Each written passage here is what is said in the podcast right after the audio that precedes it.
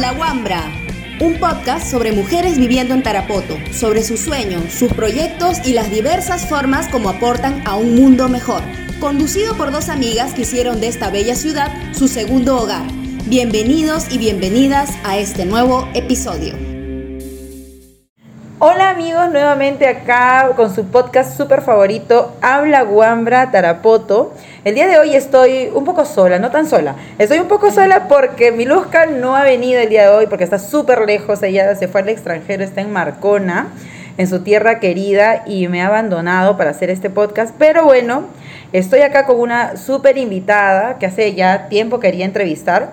Pero bueno, por cosas del destino no se ha dado. Ella es eh, una terapeuta ocupacional, es egresada de la Universidad Peruana Cayetano Heredia, también tiene una formación en integración sensorial, está en, curso, está en curso todavía, y una formación en neurodesarrollo. Además, quiero agregar que ella es la única terapeuta ocupacional acá en Tarapoto, eso sí es importante. Vamos a aclararlo, vamos a aclarar eso. y después también es la única terapeuta ocupacional a nivel de, de todo San Martín, creo, y de toda la selva. Así que de yo me yo quiero confirmar esa información, todavía no lo tengo claro, pero yo quiero decir que sí. Y eso me parece a mí sorprendente, o sea, alguien que sea la única persona en una carrera en todo un, en un gran sitio es algo sorprendente. Así que Sofía Alcántara Lobo, por favor, cuéntanos, por favor, cómo así llegaste a Tarapoto. ¿Qué tal, qué tal, amiga? Este, bueno, ¿Te acuerdas que yo vine para diciembre? Vine, vine de no me paseo. acuerdo. claro. Sí, sí, me acuerdo. Que vi en tu publicación que estabas en Tarapoto. Sí, vine, vine de paseo en diciembre eh, y nos reunimos. Te pregunté sobre tu centro porque yo sabía que tú estabas acá, ¿no? Eh, y el hecho de la pandemia también ha sido un, un, un factor del por el cual también me, decidí a venir a trabajar acá. Aparte que también estabas tú. Entonces fue, digamos, como que no fue tan fácil, me moría de miedo, me orinaba de miedo, ¿no? Pero también me parecía algo muy uh, entre arriesgado, novedoso, porque yo sé que si en Lima nomás faltan eh, terapeutas. ocupacionales, eh, no hay terapeutas en, en provincia, realmente no hay, y es, esa es la razón por la cual yo sí creo que soy la única terapeuta ocupacional de todo San Martín. Sí, se podría decir que, que, entonces en esa temporada de tu vida, bueno, un, un, poquito antes de la pandemia, ya estabas intentando hacer algunos, algunas cosas arriesgadas. Sí, en realidad yo quise independizarme, ¿no? Quise trabajar por mi propia cuenta, este, crear mi centro, ya no estar en un trabajo este, dependiendo, dependiendo de, de exacto. Y bueno, justo ahí me agarró la pandemia, ese mismo año, ¿no? Entonces trabajé creo que un solo mes. Saladera. Ajá. Y luego tuve que cerrar todo porque ya no se podía trabajar. Claro, así es, señoras y señores.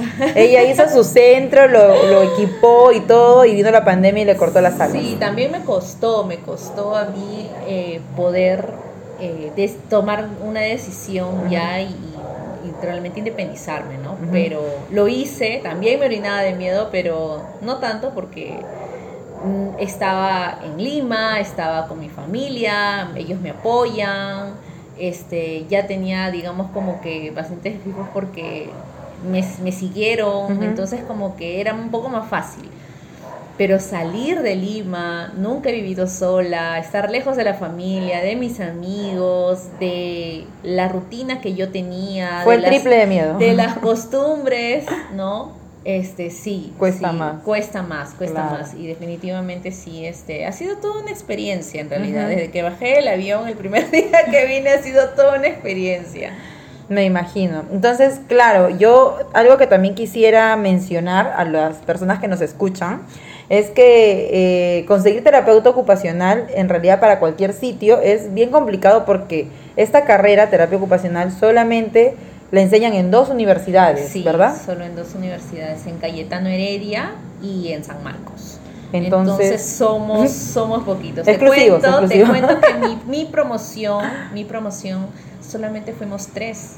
Sí, me acuerdo. Solo tres, solo sí, me acuerdo, porque somos la misma promo, solo que de diferentes carreras. Sí, Entonces, eh, somos muy poquitos. Y en San Marcos también, bueno, ahora ya hay más, ¿no? pero en San Marcos antes también eran poquitos. Cada año se egresaban poquititos. Sí, ah, egresaban poquitos, ¿no? Entonces, este, bueno, pero ahora ya felizmente somos más y espero que ya que he venido yo, más gente, más personas se animen, a, a, venir y a trabajar, porque la verdad es que acá hacía bastante falta hacía falta terapeuta Sí, y en realidad faltan un montón de profesionales, o sea, no es por, por desmerecer o querer de repente minimizar un poco nuestras carreras, pero en sí, profesionales de la salud que no, no hay acá, ¿no? Por ejemplo, no sé, otros pacientes que tenemos en común necesitan de otros profesionales que no hay y lamentablemente a veces caen en manos equivocadas. Exacto, sí.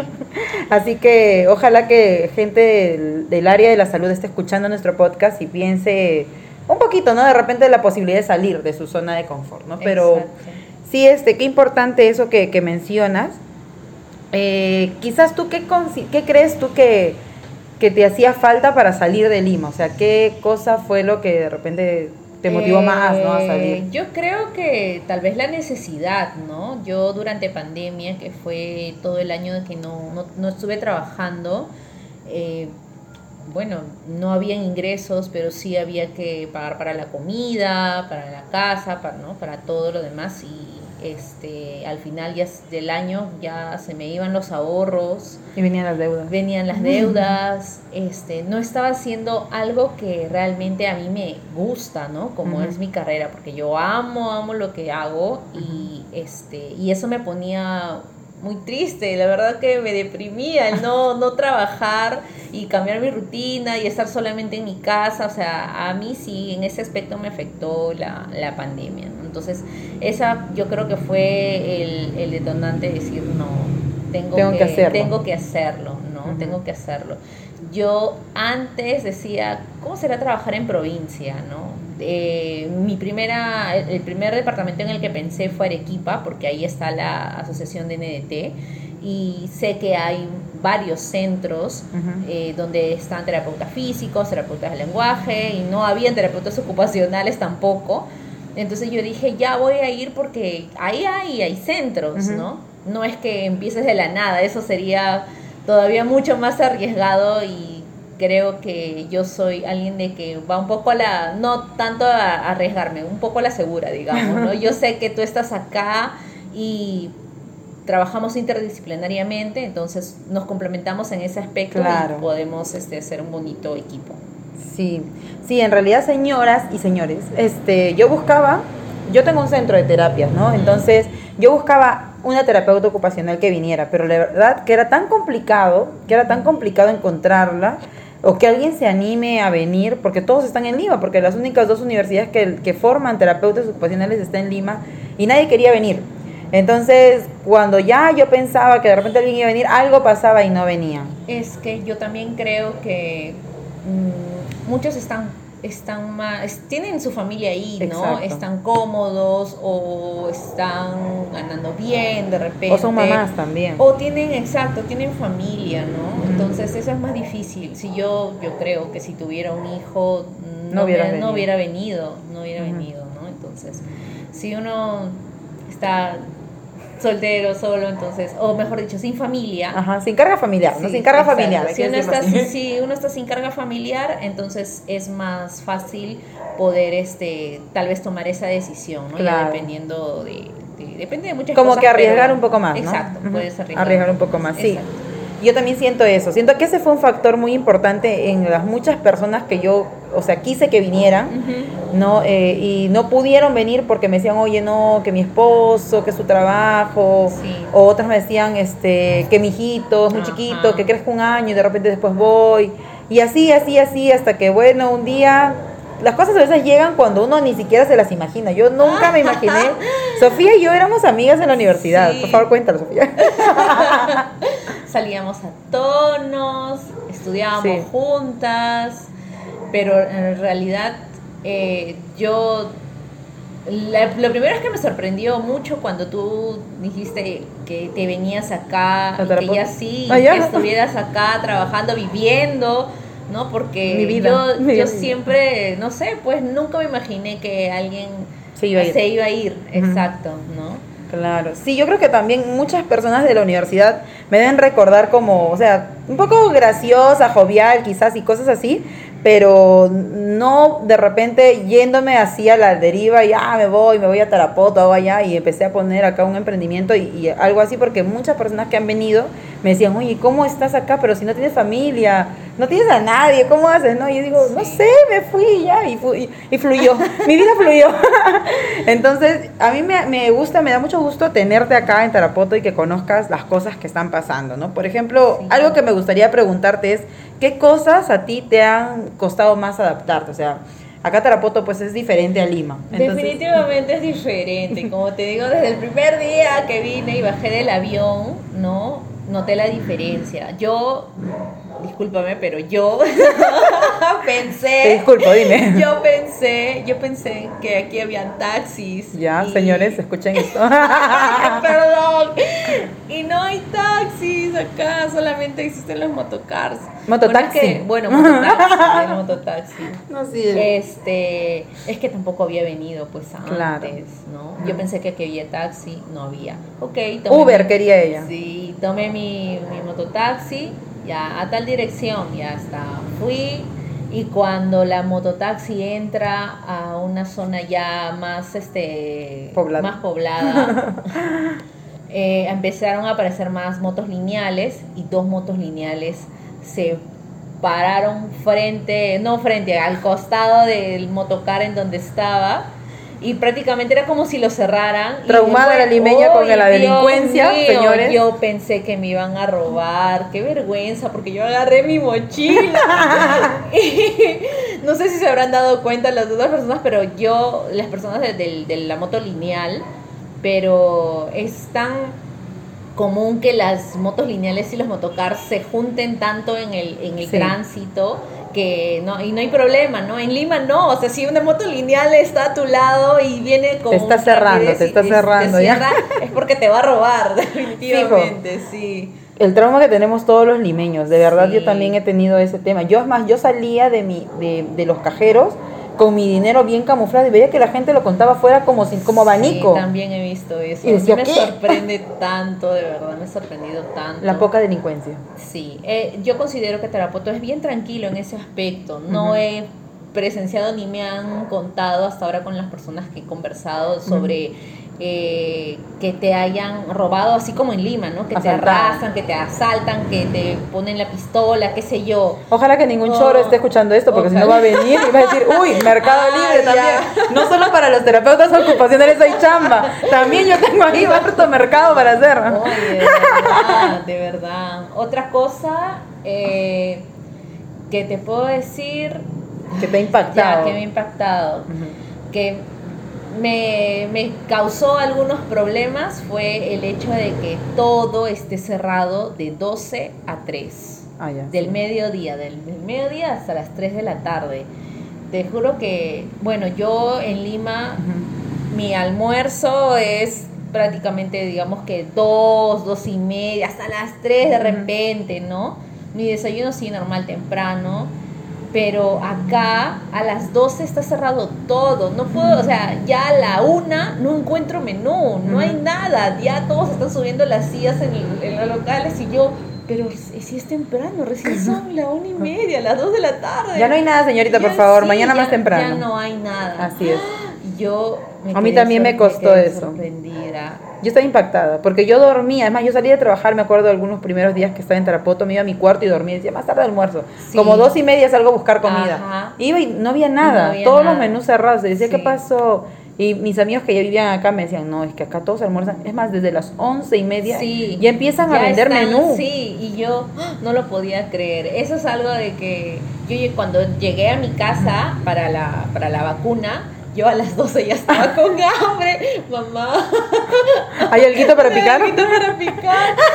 Pero de verdad, y todos mis pero recién son las 12. O ¿Qué está sea, pasando? ¿qué? Ajá. No. Trajiste la anaconda en el estómago, bien guardada. De verdad. Sí, son cosas, sí. costumbres, hábitos, no sé, que, que afectan, Sí. porque a mí también me pasa lo mismo cuando Claro. vuelvo a Lima. Y el mercado también está Ujú. cerrado, las tiendas están cerradas, no puedo aprovechar, digamos, en, este, en hacer algunas compras porque todo cierra porque están almorzando. Me acuerdo tus primeros "Pero, días, ¿Por sí. qué no almuerzan este, con su tienda abierta? No sé, yo siempre... Como cualquiera, como cualquiera en Lima, digamos, como cualquiera en exacto. Lima.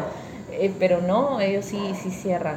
¿no? Y otra cosa que también me sorprendió y que... ¿Cuántas cosas te han sorprendido, le- amiga, por Dios? desde el primer día, te estoy diciendo que todo ha sido una experiencia para mí. Ya me di cuenta que muchas cosas te han sorprendido. Sí. Listo. Bueno, sigue.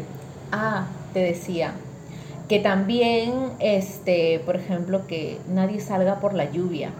Y yo, Ah, bueno, la lluvia, pero, mm, o sea, sí sé que la lluvia es fuerte, ¿no? Pero, y, y de verdad, no. La gente se queda, se queda en su casa. Se queda en su casa. O nosotras que trabajamos con niños, por ejemplo, a mí algo que me, me- también ahora que mencionas eso y creo que nunca lo he dicho, es que cuando hace un poco de frío, o sea, no sale el sol Ajá. y está medio nubladito, Sí. medio que corre su vientecito más fresquito, la gente me dice, y los papitos, las mamitas que traen a sus niños a las terapias me decían, no, licenciado, hoy día no lo voy a llevar porque se puede enfermar de la tos o le, le puede dar la gripe. Sí. Y yo decía, pero este viento no es que digamos, ah, que el frío Claro. nevado de, de la sierra más profunda, ¿no? Ajá. Pero no, ellos, o sea, como están acostumbrados a un clima tan caluroso, que haga un poco de frío, ya es como nadie sale, la gente, y tú los ves con sus casacas, Sí, casacas, ¿ah? casacas, casacas, es cierto, es cierto. Bueno, bueno, son cosas que creo yo que qué chévere que los podamos mencionar porque nosotros, yo me siento súper identificada con Sofía, cada vez que cuando ella llegó, yo decía, esa, esa era yo, así debo haber sido cuando llegué, porque cada anécdota tuya, Sí, tú me yo ya la pasé. decías, Yo me veo en ti cuando vine. Y yo, es que de verdad que me sorprendían tantas cosas. Creo que me molestaba a todo un mes porque no dejaba de ver las nubes tan lindas. Y ya aquí como que, ah, nada, estamos acostumbrados, pues, ¿no? Al La paisaje. llevaban, la llevaban a Sofía de pasajera y iba con su celular, mamá, sí, mira. Las nubes. Le tomaba fotos a las nubes, fotos a los árboles. ¿A qué cosa no le he tomado fotos? Hasta los insectos. O sea, Es algo que no puedes superar tú, los insectos. y sí, no, no, de lejitos nomás, le puedo tomar foto ahí nomás, pero no, eso es algo que también me, me cuesta un poco, ¿no? Los insectos, tantos que no, nunca había visto en mi vida y me da, eso a mí sí me da un poco de miedo. Mm, Bueno, Eh, ahorita me, pare- me parece importante, por ejemplo, saber qué piensa tu familia también, ahorita de que tú ya estés aquí, de que, de que estés acá, porque yo pienso que ellos pensaron tal vez venir uno o dos meses, pero así como quien no quiere la cosa, y ayer me di cuenta de eso, porque hoy día es la segunda vez que grabamos, hay que decirlo, este, ya estás acá varios meses. Ya estoy varios meses acá. Mi familia eh, siempre me apoyó, ¿no? Y que me dijeron, bueno, si vas a irte, vas por trabajo o por lo que sea, anda. Si quieres probar, anda, hazlo. Y tanto fue así que semanal creo que me mandaban mis cajas por encomienda, me mandaban cajas y cajas. La votaron, señora. Sí, poco a poco fueron sacándome de mi casa y este Ahora no tiene casa. Y ahora no tengo, no sé, regreso a mi casa ya no tengo nada, ya todo lo tengo acá. Y yo dije, voy a ir solo dos meses y mira ya cuántos meses. Sí, yo también dije, voy a venir seis meses y ya estoy casi, este septiembre cumplo cuatro años. Cuatro A mi años, aniversario, ¿ves? celebrar, brindamos, amiga, por favor. Brindaremos. Brindaremos por ello. y quién sabe cuántos más. Y bueno, eh, bueno, algo que yo quisiera acotar acá, lo que tú dices es que, por ejemplo, mi familia, mi familia no me apoyó. O sea, sí me apoyó en que me vaya porque era chamba. Pero eh, mis papás decían algo que justo te mencionaba, de que ellos, mis papás son de provincia, mi mamá es de Ica, mi papá es de Lima, pero de la parte de la sierra de Lima, así Ajá. que ellos salieron de sus lugares originarios Claro. para irse a Lima para buscar un progreso, para buscar una mejoría económica, laboral, etcétera. Entiendo. Y cuando yo me fui de Lima, porque obviamente estudié toda mi vida, yo soy limeña y estaba todo el tiempo en Lima, y llegué acá, mis papás me decían, pero bueno, está bien por chamba, ¿no? Pero cuando ya se empezaron a dar cuenta, oye, ya pasó un año y, y, Mili no viene. Ya pasó un año y medio, ya pasó dos años, ¿qué está pasando? Y se dieron cuenta que como que probablemente no voy a volver en mucho tiempo, no sé.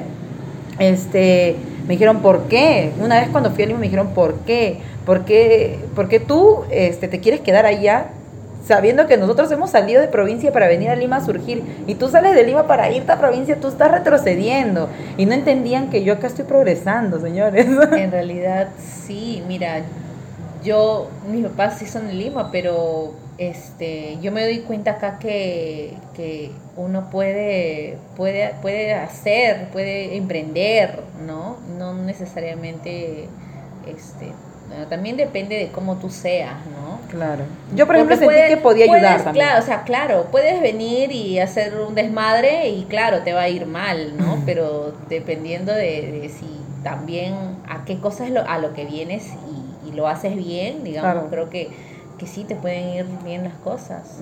Claro, sí, depende a qué tú a, lo que tú estás yendo, qué te estás proyectando, ¿no? Exacto. Sí, pues, o sea, yo también siento eso, pero también, ¿sabes qué siento? Que algunos, o sea, bueno, en mi caso, no sé, yo hablo como, como milagros, ¿no? Que profesionalmente yo sentía que lo que yo estaba ejerciendo en Lima, o sea, mi carrera en Lima, era buena, o sea, iba, tenía pacientes y todo lo que tú quieras, pero acá siento que he llegado a esas personas que quizás nunca, o sea, si no estuviéramos nosotras, tú, por ejemplo, la única Teo, fisios sí hay varios, pero no todos se dedican a niños. Y si no estuviéramos, ¿Quiénes atenderían a esos serían de los chicos? Sí. ¿Quiénes, ¿quiénes los verían? ¿Qué profesional? De repente eh, alguien que haría las funciones pero que no es, o tal vez nunca hubieran conocido una terapia física, una terapia o sea, muchas cosas, ¿no? Que yo digo, no, o sea, hay tantos profesionales en Lima que quizás tienen miedo, vengan aunque sea unos meses, vayan, no acá, o sea, vayan a cualquier sitio, prueben, vean, anímense a salir, ¿no? Sí anímense, anímense. ¿Tú qué le dirías? O sea, ya como, como una parte de las últimas preguntas que te quisiera hacer, ¿no? ¿Qué le dirías a un profesional que realmente la está dudando, ¿no? De los tantos que hemos invitado. En realidad sí. Que, que se anime, ¿no? Yo siempre pensaba, oye, si no me va bien, igual puedo regresar, claro. Puedo, puedo regresar y puedo volver a empezar, no, no, no pasa nada. No pasa, no pasa nada, igual ya sé cómo es, ya viví la experiencia, ¿no? Y, pero yo creo que muchas personas también se quedan en, la, en lo fijo, ¿no? En lo que estoy bien acá, ¿para qué me voy a, exacto, para qué me voy a mover? Eh, y yo también pensé de esa manera, ¿no? Porque yo estaba súper bien, claro, yo estaba súper bien hasta que algo, algo me motivó para poder, para poder salir, ¿no? Pero me lo permití, permití, me permití hacerme, hacer eso. Entonces, eh, yo les diría que, que lo intenten, que lo intenten, que no pasa nada. Si no funciona, puedes nuevamente regresar, ¿no? Yo quiero contar algo que quizás, este, y mencionar a muchos de mis amigos acá, que, bueno, no, mejor no lo voy a mencionar, pero voy a decir a mis amigos cercanos de Tarapoto, que son fisios también, que los he conocido a muchos de ellos en los hospitales. Todos nos juntábamos, me acuerdo, porque no todos, ni, o mejor dicho, ninguno de nosotros tenía familia acá, ninguno tiene familia acá. Entonces nosotros éramos nuestra propia familia y nos reuníamos, o sea, hacíamos reuniones y todos contábamos y coincidíamos, coincidíamos todos, Sofía, en que cuando habíamos llegado a Catarapoto, llegamos absolutamente misios, todos.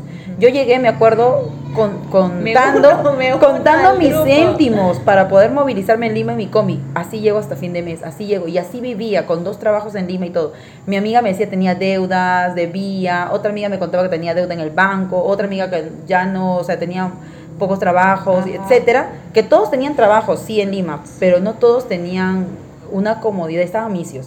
Y han llegado a Tarapoto y dicen, es como, oye, a todos Tarapoto nos salvó, a todos Tarapoto nos paró, nos puso bien. Y no, no, vean a Tarapoto como plata, ¿no? Pero fuera de eso, es que es un lugar bien bonito, ¿no? Yo es súper lindo, eso es lo que a mí me gusta, me gusta mucho, me siguen gustando las nubes, me sigue gustando mucho el paisaje, sigo conociendo mucho más porque, mira, a pesar de que llevo ya varios meses acá, recién estamos saliendo, recién estamos conociendo ¿no? Mis amigos me decían, pero ya conocerás, ya que con el trabajo que tenemos. Y sí, es bien recargado. Y todas las actividades que, que, estamos realizando, o sea, no solamente el trabajo que hacemos de lunes a viernes de 8 a 8, ¿no? Sino este, ocuparnos también de nuestras propias cosas, la mudanza. Nuestra vida. Exacto, nuestras propias vidas, lavar la ropa, o sea, ay, no, ha sido este realmente... Todo nuevo Sí, todo nuevo, todo nuevo. Ahora, amiga, en esta parte de, del, podcast tenemos una, una pequeña sección que se llama el slam de las guambras, ¿ya? En donde nosotros hacemos pequeñas preguntas, ya sabes, del slam de, de nuestra época. El slam de nuestra época. ya, entonces Miluska nunca creo que ha estado de acuerdo con este slam, pero yo lo hago, así que qué pena, amiga, no estás. Entonces, vamos a empezar con la primera pregunta. Eh, ¿Qué es lo que más te ha gustado de Tarapoto? Algo que te haya gustado más hasta el momento. Bueno, lo sigo repitiendo, me gusta mucho el paisaje, me gusta mucho el paisaje de Tarapoto, me gusta lo tranquilo que es. Me gusta mucho el tacacho. de Maduro. Sí, el tacacho de Maduro. Ya sé la diferencia, ya me explicaron. Después de meses. Ya, aprendió, ya, aprendió, señora. Aprendí algo más. Eh, eso es lo que me gusta, eso me gusta más. ¿Qué hubieras estudiado tú si no hubieras estudiado terapia ocupacional? Uy, mira, me hice muchas veces esa pregunta.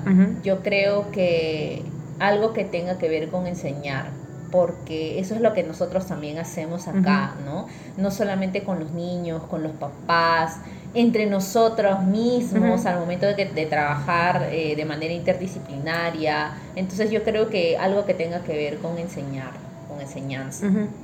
¿Qué es lo que más extrañas de estar en Lima, por ejemplo? Ahorita, ¿qué, qué cosa?